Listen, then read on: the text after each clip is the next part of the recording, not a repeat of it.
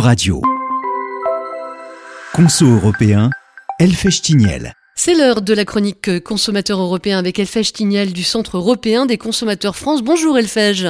Bonjour Laurence. Elfège, vous nous parlez aujourd'hui d'une tendance de consommation qui prend de l'ampleur, c'est l'achat de produits d'occasion que ce soit pour des raisons économiques, écologiques ou tout simplement, Laurence, pour lutter contre la surconsommation, de plus en plus de consommateurs se tournent en effet vers les produits d'occasion. Alors des livres, des vêtements, des jouets, tout, vous le savez, tout ou presque tout peut s'acheter d'occasion. Et grâce à des plateformes en ligne européennes qui sont bien connues, des sites de petites annonces, des sites d'enchères, des marketplaces même de grandes enseignes, les possibilités pour acheter d'occasion sur Internet ne manquent pas. Mais attention, il y a un mais. Acheter d'occasion implique souvent un vendeur particulier. Et en cas de problème, vos droits ne seront pas les mêmes que si vous aviez acheté à un professionnel. C'est ce que je vous propose de voir aujourd'hui en vous donnant également quelques conseils pour faire vos achats de deuxième main en toute confiance et en toute connaissance de vos droits. Alors, on va commencer par euh, une mauvaise nouvelle. Si votre vendeur est un particulier, il n'est pas possible d'annuler sa commande en ligne. Et oui, lorsque vous achetez un produit à distance, sur Internet par exemple, et que la commande reçue ne vous convient pas, vous avez, vous le savez, en principe, la possibilité de changer d'avis pendant 14 jours. C'est ce qu'on appelle le droit de rétractation. Et en achetant à un vendeur particulier, ce droit de rétractation n'existe pas.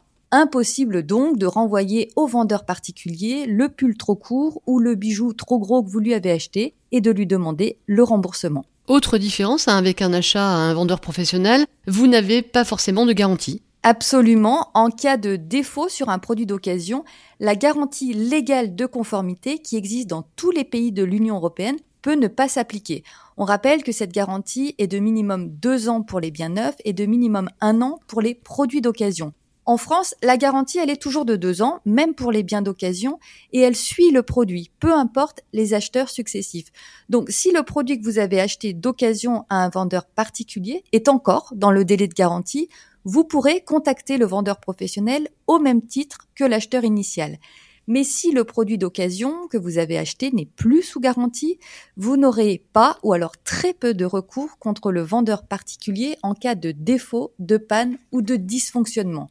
Un petit conseil, Laurence, demandez bien à votre vendeur une copie de la facture d'achat. Elle vous servira non seulement à savoir si vous bénéficiez encore de la garantie légale, mais aussi à prouver aux vendeurs professionnels que vous êtes bien le nouveau propriétaire du produit. Et enfin, Elfège, quel conseil donner à tous nos auditeurs qui seraient tentés d'acheter des produits d'occasion sur Internet? Alors tout d'abord, je conseille toujours de s'intéresser au site sur lequel vous avez repéré la bonne affaire pour comprendre tout simplement son rôle. Et pour ça, pas de miracle, Laurence, même si c'est fastidieux, il faut lire les conditions générales de vente. Vous pourrez ainsi savoir si la plateforme de vente n'est qu'un simple intermédiaire entre vous, l'acheteur, et le vendeur particulier, ou si elle propose un service d'assistance, une protection, et bien sûr les conditions pour en bénéficier. Ensuite, il faut bien regarder la description du produit d'occasion.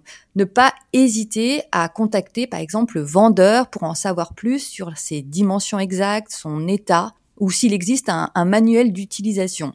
Vérifiez également le prix de vente. Est-ce que c'est un prix fixe ou est-ce que c'est un prix soumis aux enchères? Quel est le montant également de la commission qui sera prélevée par le site? Et puis attention aux taxes, aux frais de douane si vous achetez un produit qui provient d'un pays hors de l'Union européenne.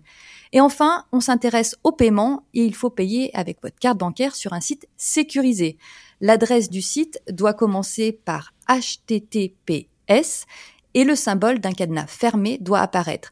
Vous pouvez aussi utiliser les systèmes de paiement protégés qui sont proposés par certains sites de petites annonces ou par certaines plateformes de vente d'occasion. Merci beaucoup Elfèche Tignal, on vous retrouve la semaine prochaine.